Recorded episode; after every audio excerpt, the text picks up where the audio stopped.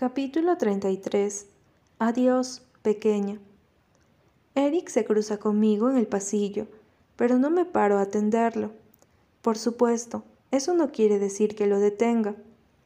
Alejandro está algo nervioso, ¿sabes? Lleva sin venir como una semana o así, y no has avisado ni contestado a una sola llamada. ¿Dónde estabas, Val? Recogiendo mis cosas, tal vez. Levanto un poco la mochila que llevo para que se fije en ella. Me voy. ¿Qué significa que te vas? Que no voy a venir más, Eric, eso significa. Él se para en seco y se queda mirándome. ¿Lo dices en serio? Me encojo de hombros y sigo andando. La cara de pena que me ha dedicado hace que me sienta mal por desaparecer así. Se me ocurre que tal vez hasta podría acabar echándolo de menos. Pero no puedo preocuparme por eso ahora, porque tengo que cuidar de Rachel. Le pregunto a una chica que se cruza conmigo en el pasillo. Dice que Alejandro está en el estudio grande, de donde no sale desde hace bastante, y voy hasta allí. Cuando asomo la cabeza, como si tuviera un sensor, se vuelve completamente hacia mí, y entonces pega un salto con los ojos muy abiertos, y empieza a correr de esa forma tan desgarbada y artística, como si fuera un bailarín, como si fuera una onda en el agua. Valeria, ya era hora. ¿Dónde estabas? Han pasado cuatro días. No voy a venir más.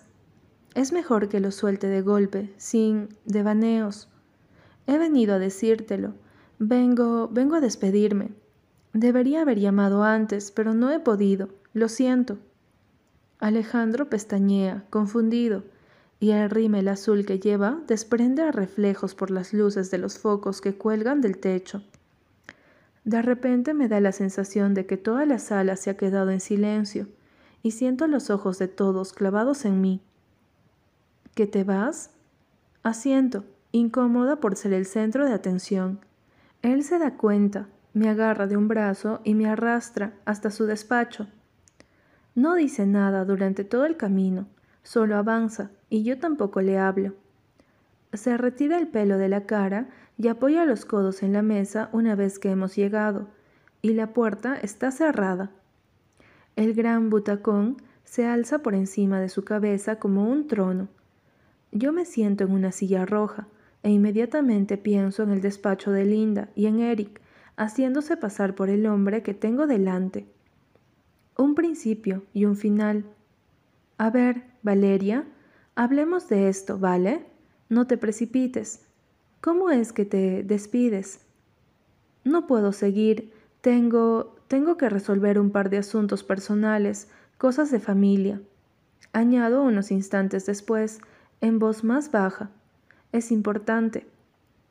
Pero no tienes por qué tomar una decisión semejante tan rápido. ¿Lo has meditado bien? ¿Qué puede ser tan urgente como para dejarlo todo así de repente? ¿Un nuevo comienzo? Quiero contestar. Lo he pensado bien, Alejandro. Me miro las manos. Sé que tenemos un contrato y estoy dispuesta a pagar lo que sea por compensarte, de verdad, pero esto es lo que tengo que hacer ahora. No lo miro, así que no puedo saber qué piensa. Solo espero. El tiempo me parece lento y cada segundo que marca el reloj de su pared se me hace un poco más pesado. ¿Va todo bien, Valeria? Su tono, su tono es sincero y preocupado. Alzo levemente la vista y veo cómo sus cejas están inclinadas hacia los lados y tiene el cuerpo echado hacia adelante. No sé si alguna vez he visto a alguien tan dispuesto a escucharme. Los ojos se me llenan de lágrimas. Bueno, no demasiado, si necesitas hablar de algo, Valeria, creo que sabes que aquí puedes hacerlo, conmigo o con cualquier otro miembro del equipo. Si hay algo que pueda hacer para ayudarte, ¿qué pasa? Parece que sus ojos me compadecen sin ni siquiera haber escuchado mi historia. Es sincero, de eso estoy segura. Pensar en que tengo su atención hace que me dé un vuelco el estómago de la emoción. Una lágrima se desliza por mi mejilla. Es por mi hermana. Su expresión cambia y parece que asiente una sola vez, como si con eso ya lo entendiera. Sin embargo, no puede hacerlo. y siento la necesidad de explicarme.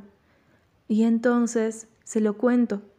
Le cuento lo de mi madre, le cuento lo de mi hermana, le cuento que había encontrado a Simón, que había empezado a ver las cosas de otra manera, pero que a pesar de eso no puede salvar a Rayban.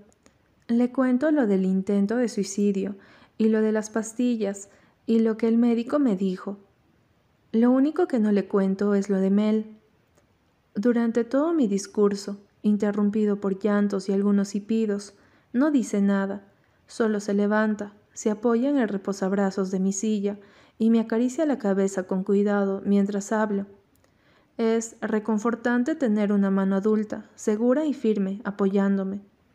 Cuando acabo de hablar, aunque no puedo dejar de llorar, me siento mucho mejor. Es sorprendente porque me duele la cabeza y me escuecen los ojos, pero es como si me hubiera quitado un gran peso de encima.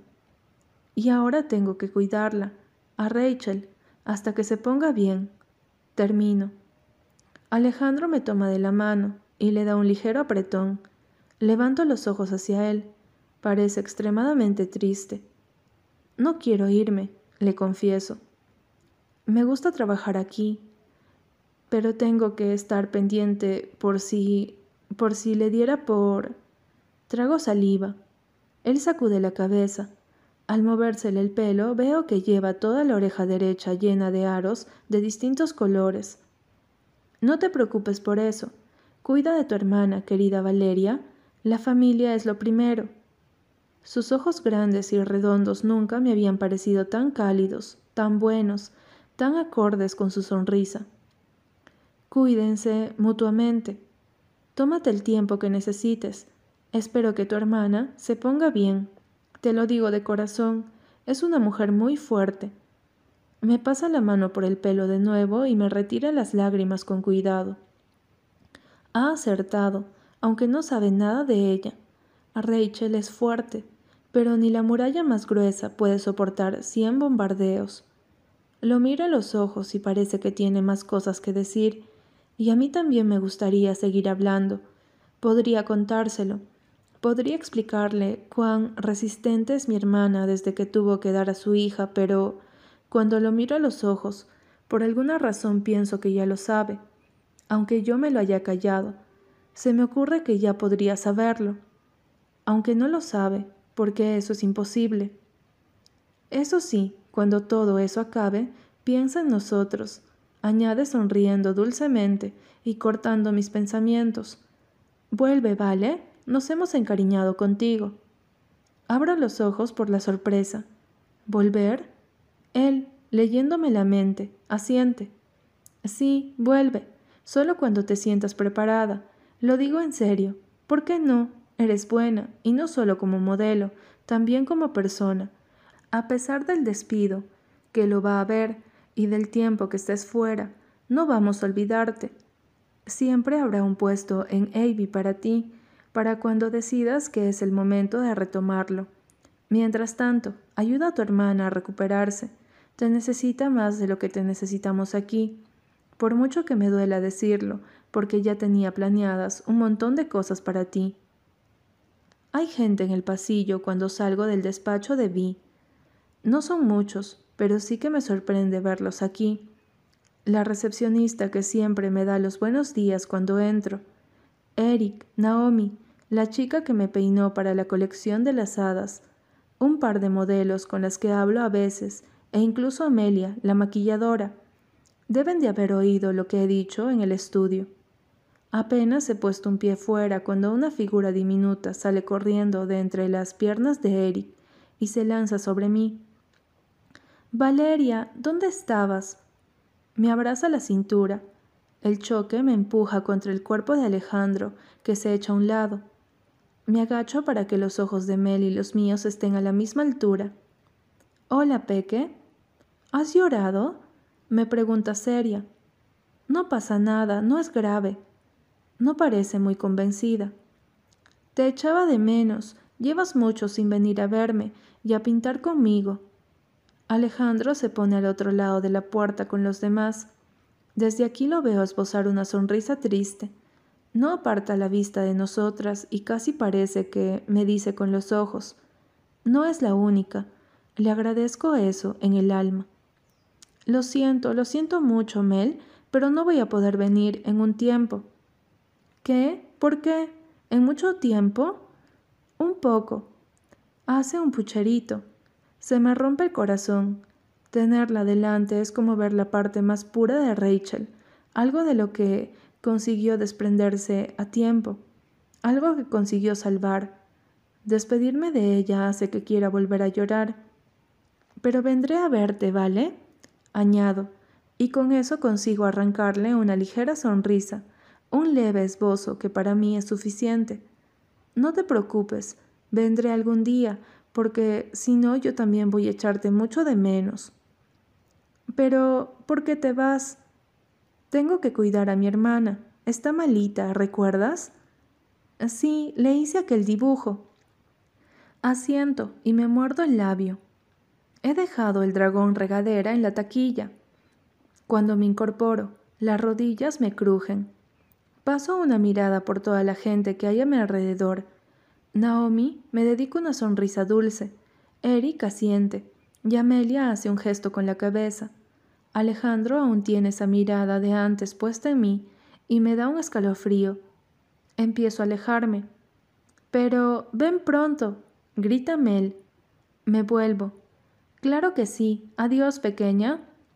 Buena suerte, Valeria, murmura Vi. Sus ojos son amables. Estoy a punto de preguntarle, pero en el último momento cambio de idea y salgo. Capítulo 34. Fuimos las niñas perdidas del pequeño pueblo. Por muy mala que estés, no pienso hacerte de chacha, así que ya te estás levantando. No puedo, tengo que guardar reposo. Lo ha dicho mi doctor, que es un hombre súper competente que sabe un montón. A Rachel me desespera, lo digo de verdad. Tengo ganas de atizarle con la escoba en toda la cara. Pues si tienes hambre ya puedes moverte, porque no pienso llevarte nada a la cama. Me parece una guarrería que comas ahí encima. Ella refunfuña. Se levanta y arrastra los pies hasta la cocina. Cuando le pongo delante un vaso y todas las pastillas que tiene que tomar, me fulmina con la mirada. Quiero comida, no meterme esa mierda en la boca. ¿Quieres que me vuelva una drogadicta? Agarra el vaso de agua y lo aleja. Anda, por favor, que no tienes cinco años. Se lo devuelvo. No necesito nada de esto. Por mucho que te haya dicho ese flipado del médico, no me hacen falta. Sí, sí que te hacen falta. No vas a ponerte bien hasta que te tomes estas pastillas. Sé que piensas que soy un coñazo y una pesada y bla bla bla, pero recuerda que tenemos que ir al psiquiatra en dos semanas y que quería ver qué efecto te hacía la medicación. Por un momento sus ojos castaños brillan con tanta intensidad que creo que van a pulverizarme. No voy a ir a ningún psiquiatra porque no va a servirme para nada. Claro que va a servirte. No, va a ser un viaje inútil, porque ni yendo me voy a poner bien, dice. Intenté explicárselo también al doctor, pero ninguno de los dos quieren escucharme. Si supieras... Se calla, mira la mesa. Después de unos segundos, agarra el vaso y se lo acerca un poco más, despacio. Cuando vuelve a hablar, su tono es más bajo, nada agresivo. Si supieras las cosas que he tenido que hacer, Valeria, el asco que me doy a mí misma, las veces que he tenido que contener las arcadas después de bajar de un coche, cuando me tiraban el dinero y luego se iban sin mirarme. Eso no te lo puede curar un médico. Cada vez que cierro los ojos, todo vuelve, y mientras lo haga no podré ponerme bien, y sé que no se irá nunca. No hay nada que un psiquiatra o quien sea pueda hacer ya por mí, Val. No a estas alturas. Claro que pueden hacer algo, son profesionales, solo tienes que hacer un pequeño esfuerzo. Si te tomas las... Da un golpe muy fuerte en la mesa y me sobresalto. No van a funcionar, ¿no lo entiendes? Ya he tomado mierdas de estas y no sirven para nada. Oh, porque si crees que falsifiqué una receta para comprarlas, como piensa el médico, bueno, pues no. Fui a una clínica a pedirla. Me vio una doctora, le di un nombre falso y le enseñé una tarjeta sanitaria que me consiguió el mismo tío que te dio a ti el carnet. Pero aparte de eso, era todo legal. El diagnóstico era para mí.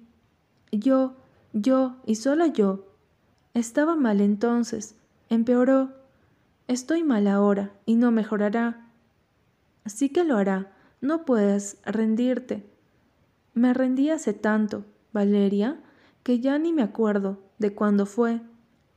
Hace más frío que hace unos segundos.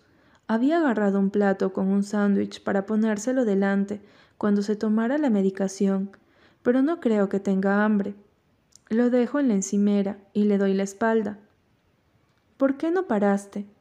Tarda un poco en contestar. Porque tenía que cuidarte. Si hubiera estado sola, a lo mejor podía haberme buscado la vida de otra manera, pero tenía que conseguir dinero rápido para darte de comer, y no se me ocurría otra manera de hacerlo. Nunca he sido buena en nada, ya lo sabes. Pum, pum. El corazón me late seco y fuerte una última vez, y luego siento como si me rompiera un poco. No, no fue así. Dime que no lo piensas de verdad. Cuando levanto la vista, no la veo bien porque tengo los ojos llenos de lágrimas. Ella sube las cejas, como si le sorprendiera, y abre la boca. Eso es lo más horrible que podrías haberme dicho, murmuro. Me limpio la cara. No funciona. Oigo el chirrido de la silla contra el suelo cuando se levanta. Un segundo después me está abrazando. Hacía años que no me abrazaba. Tenía solo diez años, Val. No lo he dicho para. No lo he dicho para hacerte sentir mal. Perdóname, lo siento, yo. Cuando todo empezó, yo no sabía qué hacer. El dinero que conseguí vendiendo lo que pude solo duró un tiempo, y necesitaba más. Por eso lo hice, aunque soy consciente de que fui por el camino incorrecto. Probablemente debería haber ido a los servicios sociales, o algo así, pero tenía miedo de perderte a ti también. Fui muy egoísta. Valeria, por favor, no llores, no llores. No fue culpa tuya, fui yo, que no quería quedarme completamente sola. Mis sollozos mueren en el hombro de Rachel. Ella me abraza más fuerte, me pasa la mano por el pelo y me susurra que deje de llorar. Dice que lo siente, dice que se tomará las pastillas. Eso me hace reír, aunque sigo llorando y parece que la consuela. Cuando me aparto veo que ella también llora y sonríe. Es la sonrisa más bonita del mundo. Rachel me toca el pelo. Solo podía dormirme si lo hacía. Nos acostábamos las dos en mi cama, aunque era muy pequeña y apenas cabíamos. Nos mirábamos a los ojos. Ella me pasaba los dedos por la nariz, por las cejas, por las mejillas, y luego volvía a acariciarme el pelo. Yo me iba quedando dormida. De repente abría los ojos, y no solo era de día, sino que ella ya no estaba. A veces estaba en la suya, dándome la espalda, y otra se había ido. Nunca me decía dónde, aunque se lo preguntara. Siempre parecía muy triste. No había nada que yo pudiera hacer. A Rachel me toca el pelo ahora. No quiero cerrar los ojos. Es tan brillante. Nos estamos mirando. Me pasa los dedos por la nariz, por las cejas, por las mejillas, y luego vuelve a acariciarme el pelo. Está llorando. Yo también. Nos hemos abrazado después de muchísimo tiempo. Parpadeo y, cuando vuelvo a mirar, sigue ahí. Me sonríe. Es mi hermana, con todas sus cosas buenas y sus defectos, fuerte y amarga, como un café solo. Con ella sería imposible perderse. Ahora sé eso. Me ha mantenido arriba todo el tiempo, y yo a ella. Nos buscaron, ¿sabes? susurra los primeros meses, bueno, durante casi un año entero, de hecho, en los periódicos nos llamaban las niñas perdidas del pequeño pueblo. Creo que por la zona donde vivíamos antes. Luego, ya no. ¿Por qué no? Debimos de perder el interés del público. Total, si lo piensas, no tiene tanta gracia cuando no hay alguien llorando detrás de la tragedia. A la gente no le importa lo ajeno, si no hay drama de por medio. Son así de morbosos. Bueno, nosotras nos importamos. ¿Qué más da el resto? Ya, supongo, aunque a veces echo de menos a alguien más pendiente de mí. Toca mi cara como si estuviera dibujándome o quisiera memorizarla para siempre. Echas de menos a mamá, murmuro. No a alguien, la echas de menos a ella. Sí, echo de menos tener una familia. Yo soy tu familia y tú la mía. Somos una familia y estamos juntas en esto. A Rachel llora y me acaricia el pelo. ¿Vale? susurro. Asiente muy despacio. Sí, vale.